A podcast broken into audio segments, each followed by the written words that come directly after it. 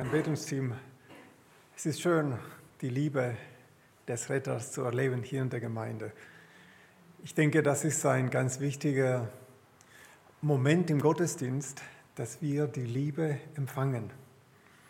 Und auch dafür hat Gott diesen Tag geschaffen, damit wir zur Ruhe kommen und nochmal, ich, ich hatte so den Eindruck während der Anbetung, als wenn Jesus durch die Reihen gehen würde und euch umarmen würde so richtig so und seine Liebe und seine Wärme weitergibt. Und ich denke, das gehört dazu, dass wir das auch erleben. Ich möchte euch ganz herzlich grüßen von Mannheim, von der Gemeinde dort, von den Geschwistern, auch von meiner Frau. Sie sind auch heute mit uns geistlich verbunden. Jörg predigt bei uns. Es ist eine schöne Möglichkeit, so die Verbundenheit miteinander zu erleben. Als Philipp mit einem Rätsel begonnen hat, dachte ich, ach, das ist eine gute Idee. Ich beginne auch so ähnlich, auch heute dann. Dann würde ich einfach fragen, wer von euch hat noch nie diese Stelle von 1. Korinther 13 gehört? Hände hoch. Ist jemand hier? Noch nie? Okay. Ähm, noch nie? Genau, also alle haben schon davon gehört. Das ist gut. Die, die nächste Frage ist, wo habt ihr diese Stelle gehört? Bei, bei welchen Anlässen? Hochzeit. Jawohl, Hochzeit, jawohl. Ich denke, wir kennen diese Stelle hauptsächlich auch so von, von Hochzeiten und so von Momenten, in denen so die, die Liebe, die Gott uns auch Menschen gegeben hat, so weitergegeben wird und mit mit dem Glauben begründet wird. Aber jetzt die nächste, die nächste Frage wäre, warum hat Paulus diese Stelle geschrieben? Warum kommt er dann dazu, jetzt so diese, ähm, dieses Gedicht, die wirklich so erstaunlich tief geht, zu schreiben?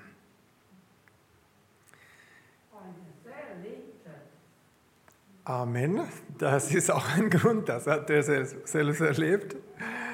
Ähm, jetzt äh, Tatsache ist so, dass Paulus nicht an eine Hochzeit gedacht hat.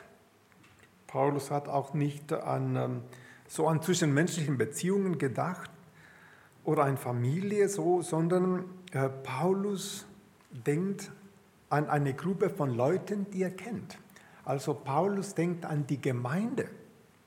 Also diese Stelle, die wir hier gehört haben und die wir schon kennen, ist für die Gemeinde in Korinth und heute auch für uns geschrieben. Also es passt natürlich auch für Hochzeiten, das ist klar. Und das ist auch schön, wenn das äh, auch so benutzt wird. Wir dürfen aber nicht vergessen, dass diese Stelle zuerst mal für, für die Gemeinde und für jeden Einzelnen von uns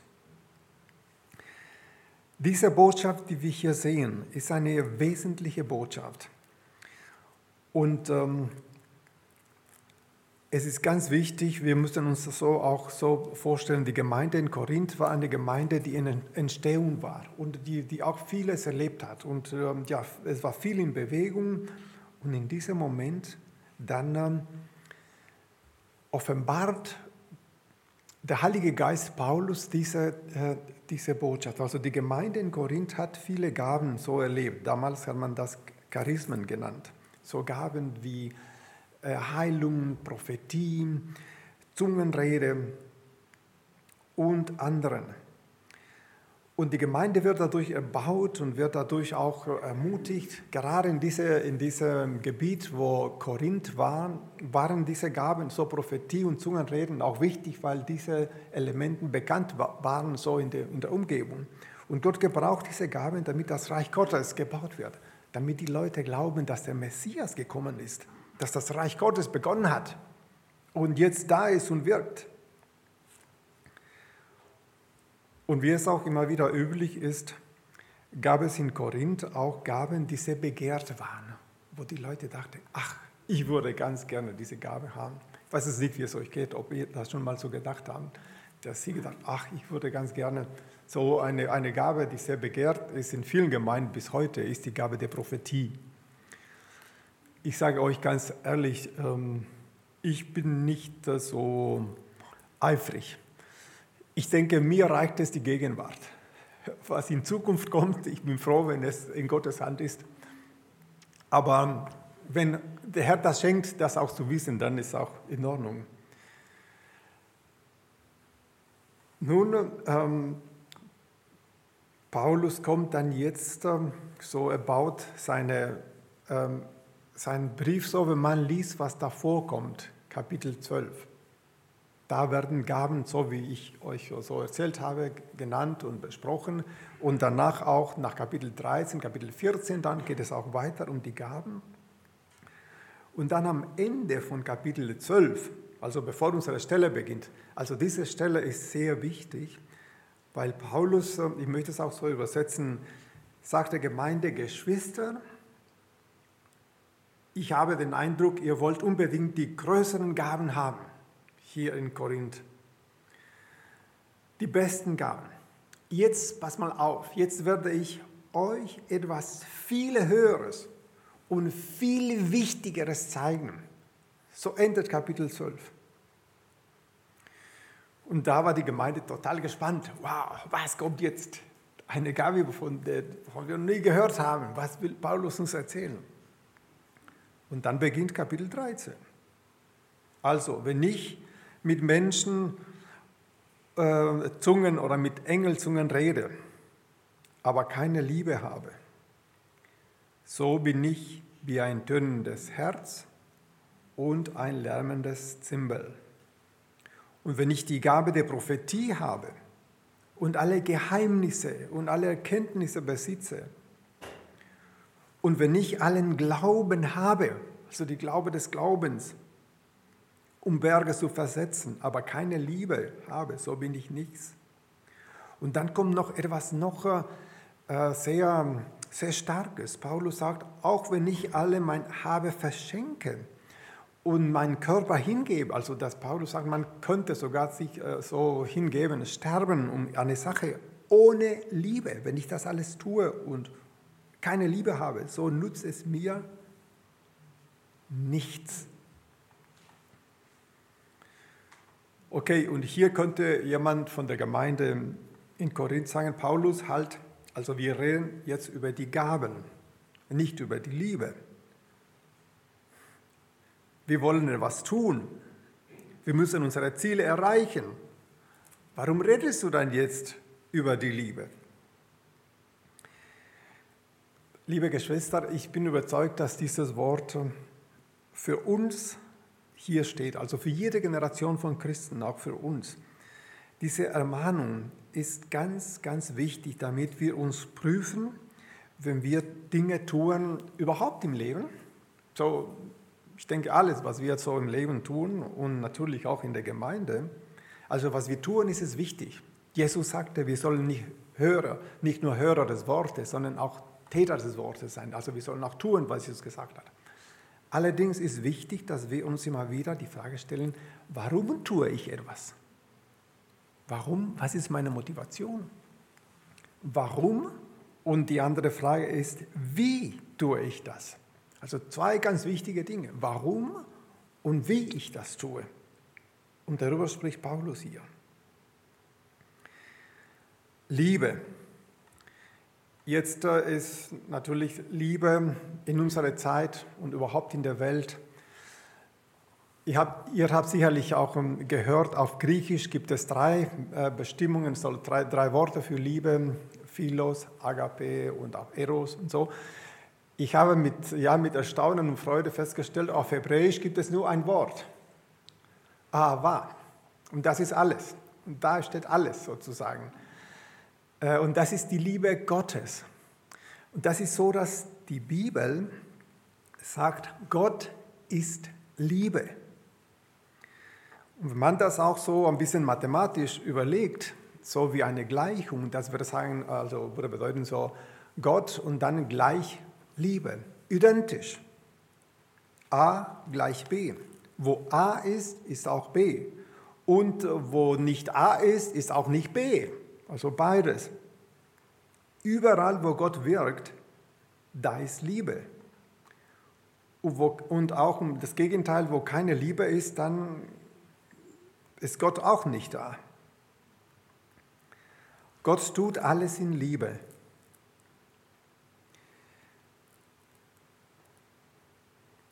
Wenn euch je, je die Frage auch so beschäftigt, warum hat Gott das ganze Universum gemacht und das Leben geschaffen und alles, was wir so wahrnehmen?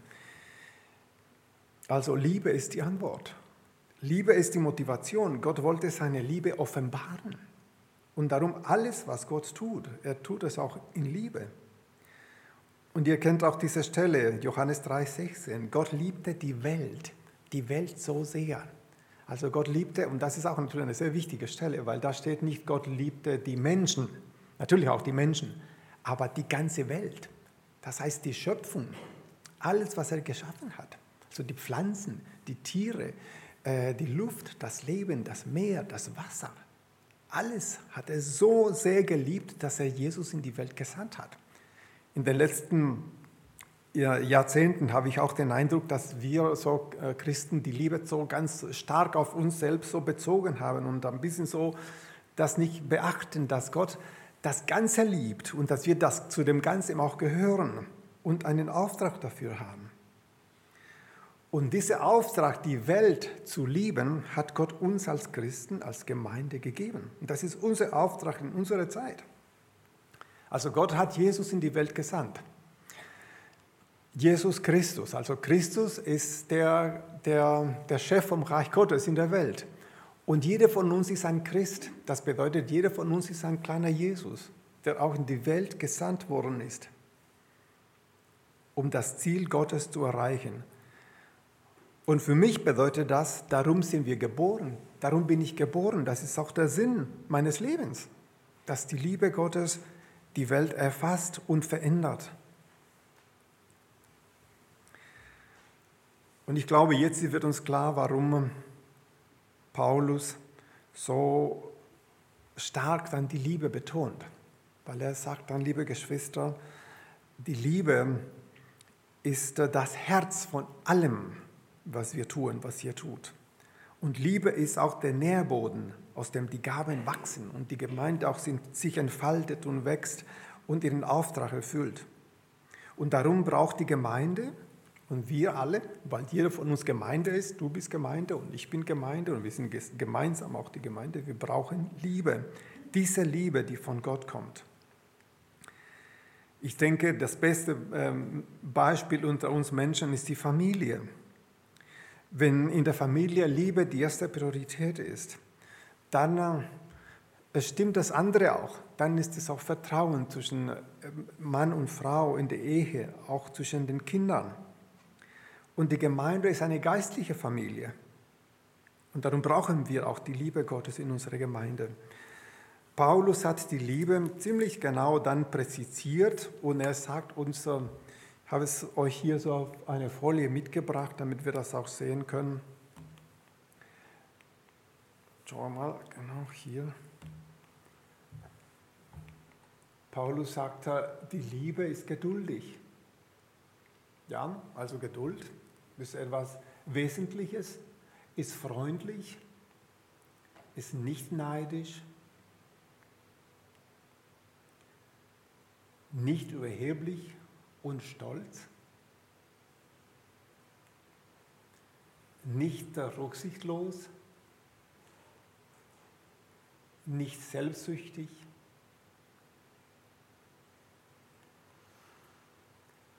lässt sich nicht reizen, ist nicht nachtragend, freut sich nicht über Ungerechtigkeit, sondern an die Wahrheit. Die Liebe erträgt alles. Glaubt alles. Hofft alles. Erduldet alles. Die Liebe vergeht Niemals. Ähm, ich weiß nicht, wie es euch geht, wenn ihr das auch so hört und seht. Also ich, ich, das ist eine sehr hohe Latte. Gell? Aber wir brauchen diese Latte. Liebe Geschwister, das brauchen wir. So dieses hohe Ziel, das ist das Ziel. Natürlich sind wir nicht vollkommen, aber wichtig ist, dass wir danach schauen und danach leben und uns darum bemühen. Und es ist wertvoll, weil das ist das, das höchste Ziel und die Gaben, die Gott uns gibt und äh, unsere äh, Gemeindearbeit und alles, was wir gestalten, soll im Grunde das wiedergeben, was Liebe ist, weil Gott Liebe ist. Jetzt werden wir dann auch, auch sehen, dass ähm, hier, so Paulus sagt, es geht nicht so darum, was man tut, sondern äh, warum und wie. Also hier ist das Wir ganz besonders. Wir müssen die Werke Gottes vollbringen, aber die Art und Weise, wie wir das machen, da entscheidet sich dann, ob das tatsächlich zustande kommt. Und ich denke, für unser Leben, so in der Familie, in, ja, in, bei der Arbeit und selbstverständlich auch hier in der Gemeinde im, und miteinander. Das bedeutet, dann wir dann überlegen, ja, wie, wie sprechen wir zueinander, wie sprechen wir über, so wenn wir das nötig sein sollte, einander. Sind wir geduldig, sind wir wahrhaftig, sind wir freundlich gegenüber dem anderen Jetzt, dass man so die Maske tragen muss, würde man sagen, ja, da kann man nicht sehen, ob man freundlich ist oder nicht. Und dann habe ich neulich gehört, doch, doch, doch, man kann sehen, ob jemand lächelt in den Augen. Ich weiß nicht, ob man sich ein bisschen mehr bemühen sollte oder nicht, aber ich glaube schon, dass irgendwo, dass man lernt, auch die Augen zu lesen, ob jemand freundlich ist oder nicht. Und dann auch so andere Dinge, die hier so Neid oder auch Stolz, ich muss euch sagen, dass ähm, ich merke so, je nach Sprache, so in der Welt, in der deutschen Sprache ist das Wort Stolz, ähm, manchmal wird auch so besonders hervorgehoben. Und ich denke, hm, hm, hm, in der Bibel ist mehr so die Rede von Demut und nicht von Stolz. Und dann auch die anderen Dinge, die, die Paulus hier sagt, die Liebe erduldet, die Liebe hofft und äh, ja, die Liebe bleibt dran. Ich finde es auch sehr wichtig, so, besonders so in Momenten, wo, wo du weißt, Gott hat dir den Auftrag gegeben für eine Person, so besonders, ich denke, in der Familie ist sehr wichtig, dass wir so, so miteinander umgehen. Die Liebe bleibt, die, die, die Liebe bleibt bis in die Ewigkeit.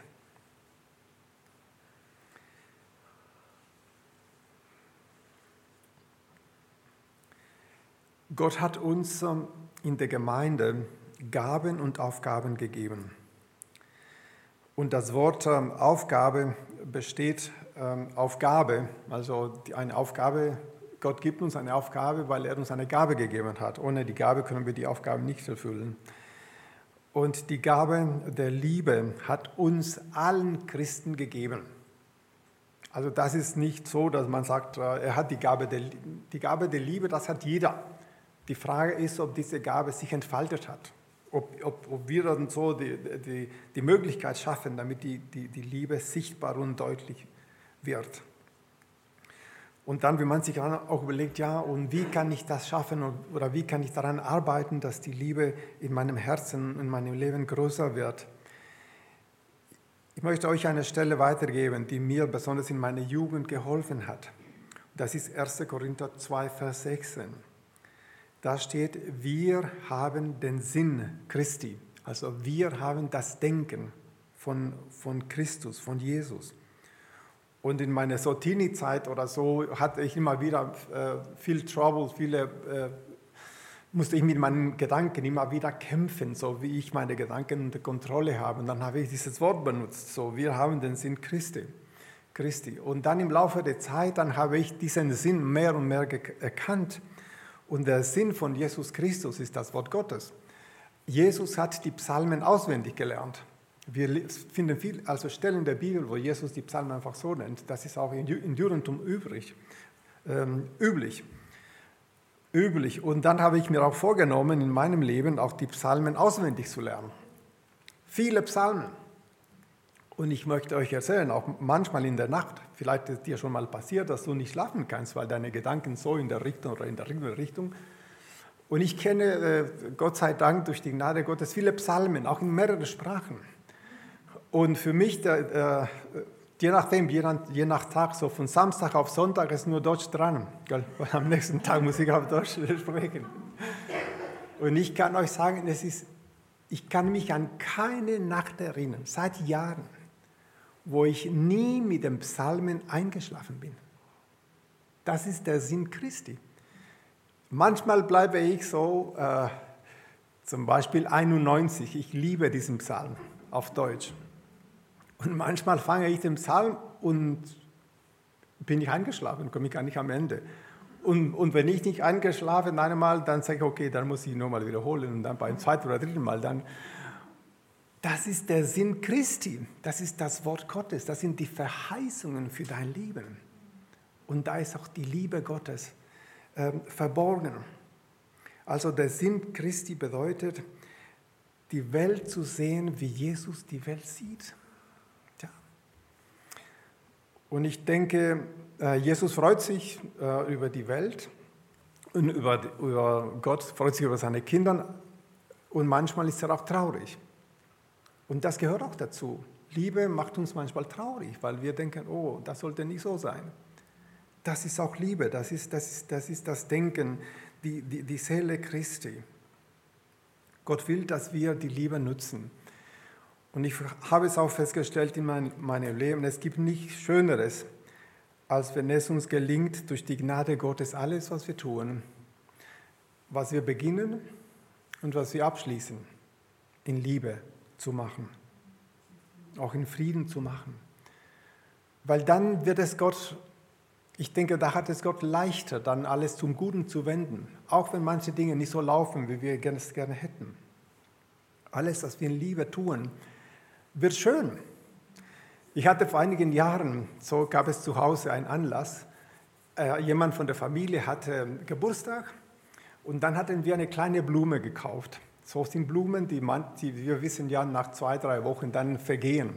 Und dann, aber ich habe die Blume so sehr schön gefunden, dachte, oh, das wäre doch schade, wenn die Blume nicht, wenn nicht so hier bei uns bleibt. Und dann habe ich angefangen, die, die Blume zu, zu pflegen, Irgendwann war schon so äh, äh, groß gewachsen, das war, wollte kippen.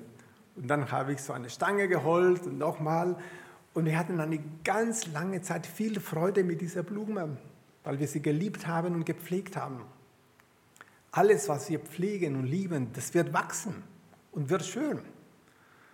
Und etwas anderes ist, habt ihr, habt ihr sicherlich auch festgestellt, was du liebst, es ist schön. Alles, was wir lieben, ist schön. Und was wir nicht lieben, hm, das wird wahrscheinlich äh, nicht schön. Es gibt Dinge, die wir auch nicht lieben sollen. Steht auch in der Bibel. Gell? Und die müssen nicht schön werden auch.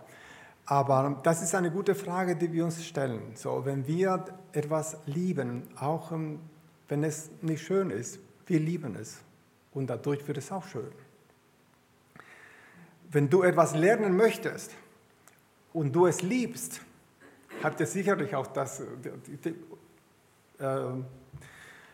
vermute ich mal, schon mal erlebt, wenn du etwas in deinem Leben gelernt hast. Wenn man das liebt und mag, dann kann man das schneller lernen. Wenn ein Kind aber etwas lernen muss, was er nicht liebt, der quält sich nur und es kommt kaum in seinen Kopf, er liebt das nicht. Ja, alles, was wir lieben, gelingt uns. Und darum schenkt uns Gott sein Wort und auch diese, diese Offenbarung, unser Herz zu öffnen für, für den Willen Gottes und das zu lieben. Und dann wird es wachsen und wird das, wird das stark und wird ein Segen sein für uns und für anderen. Ich möchte uns ähm, heute ermutigen, dass das Wort, das Gott uns jetzt hier schenkt, für uns persönlich und für uns in der Familie und für, für uns auch, auch hier in der Gemeinde anzunehmen und sagen, Herr, ja, hier stehen wir, deine Kinder, und du hast uns deine Liebe geschenkt. Und wir wollen auf deine Liebe bauen. Wir wollen die Dinge sehen durch deine Liebe und auch so handeln, motiviert, weil du uns liebst und weil wir diese Liebe auch weitergehen möchten. Unsere Taten sind wichtig. Aber genauso wichtig ist das, warum und wie wir das machen. Und dann wird Gott uns segnen. Und dann werden wir das auch sehen. Das, was Gott äh, segnet, ist schön, er baut und wird ein Segen für viele, viele andere Menschen. Was bleibt, sind Glaube, Hoffnung und Liebe. Von diesen dreien ist die Liebe die größte. Amen.